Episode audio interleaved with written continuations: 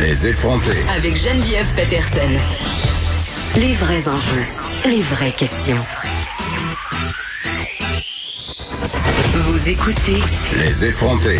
On n'arrête pas de nous dire d'être créatif dans toutes les sphères de l'existence, à un tel point que ce terme-là est rendu un peu euh, galvaudé, euh, utilisé à toutes les sauces ces temps-ci pour dire en fait qu'on sait plus trop quoi faire hein, face aux problèmes euh, qui sont liés à la COVID-19. Mais il y en a qui font preuve de créativité pour vrai. Et c'est rare d'avoir un aussi bel exemple euh, de ça que celui de David Morin. C'est un enseignement, euh, un enseignant, pardon, à l'école secondaire des pionniers à Trois-Rivières qui fait l'école dans son garage. Monsieur Morin, bonjour.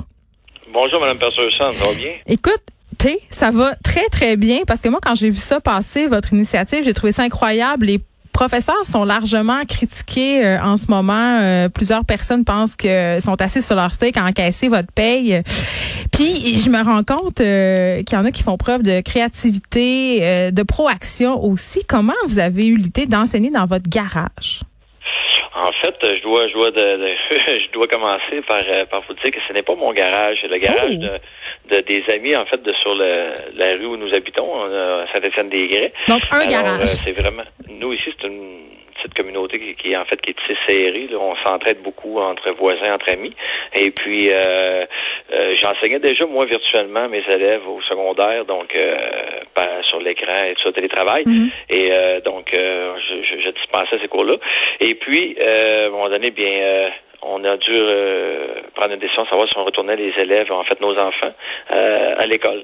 Et puis dans, dans le voisinage, on, on discutait entre nous, et puis on se disait euh, qu'est-ce qu'on fait? On était, comme je vous disais là, comme je disais en fait là sur le reportage, que on était ambivalent, on savait pas trop, et puis tout ça. Donc euh, ça me manquait. Je me suis proposé euh, donc pour, euh, pour pour pouvoir enseigner là, aux jeunes du voisinage. Alors euh, aujourd'hui, j'ai reçu encore là une, une élève de plus là qui s'est joint à nous. là. Mais c'est ça, comment ça se passe concrètement? Là, J'imagine que les enfants d'une même famille sont installés ensemble, il y a quand même des mesures de distanciation sociale qui doivent être observées. Oui, en fait, on a, euh, on a vraiment, là, c'est vraiment par famille, euh, euh, comme, comme vous le dites. On a aussi là, le lavage des mains obligatoire. Euh, On a une distanciation là qui est, qui est de deux mètres le plus possible. On a mis des, euh, des marques euh, au plancher. Donc, vraiment, là, on essaie le plus possible de maintenir le, le deux mètres parce que c'est un grand, c'est très grand comme, comme endroit. Et puis, c'est ça. Donc, les, les, les enfants reçoivent là le, le, le travail qui est envoyé à distance par les euh, par leurs enseignants qui, qui font une job, je vous le dis honnêtement, là, c'est mes collègues, mais j'en ai que c'est des, collègues, il y en a en fait que je connais pas, mais honnêtement, je vous le dis, c'est, incroyable le, le, travail qu'ils font euh, du mieux qu'ils peuvent à domicile, euh, en fait de leur domicile et, tout ça. Alors moi, je, je, m'assure que tout est fait là, euh, en bonne et due forme. Et puis par la suite, bien quand on a atteint les objectifs, on a terminé euh, qu'est-ce qu'ils ont reçu de la part de leurs propres enseignants, enseignantes. Donc là, je rajoute donc je rajoute des choses. Euh, entre autres en anglais, je leur donne un cours. Puis ils aiment ça? Ils aiment ça, les élèves sont contents de participer à ces classes-là? Je vous dirais que présentement, honnêtement, euh, ça au-delà de mes attentes. Je, je pensais au début. Vous avez une liste suis dit, d'attente.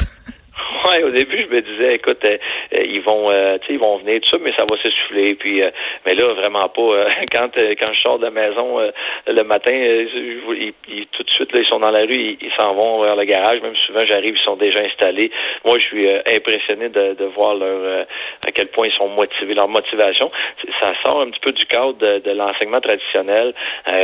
On dirait que c'est comme ils travaillent, mais c'est difficile à expliquer, mais vraiment là, c'est un endroit pour eux qui est comme euh, c'est différent là aujourd'hui. On a fait de l'art plastique, euh, le premier cours d'art plastique qu'on qu'on n'avait pas fait de l'année. On a fait ça ce matin, et là ils ont tapissé là, le garage des murs là, de leurs dessins euh, en lien avec ce, qu'on vit présentement, là, euh, la pandémie, tout ça. Mais euh, vraiment, le présentement, ils ont moi, je trouve qu'ils ont des étoiles dans les yeux, puis c'est pas pas grâce à moi, c'est grâce à tout ce qu'on essaie de mettre en place là, au niveau là, de, de l'enseignement, ce qui se fait, qu'honnêtement, il se fait vraiment des, des, des belles choses. Là, de... Ben c'est ça, je trouve ça un peu euh, déplorable que beaucoup de personnes en ce moment euh, disent que les profs sont payés à rien faire. C'est vraiment pas le cas, comme vous venez de le souligner. David Morin, bravo vraiment pour cette initiative-là. Quelle chance ils ont, ces enfants-là, de vous avoir en ce moment. David Morin, qui est enseignant à l'école secondaire des pionniers à Trois-Rivières. Merci de nous avoir parlé. C'est- C'est tout pour nous. On se retrouve demain, vendredi. Je vous laisse avec Mario Dumont. Bonne fin de journée, tout le monde.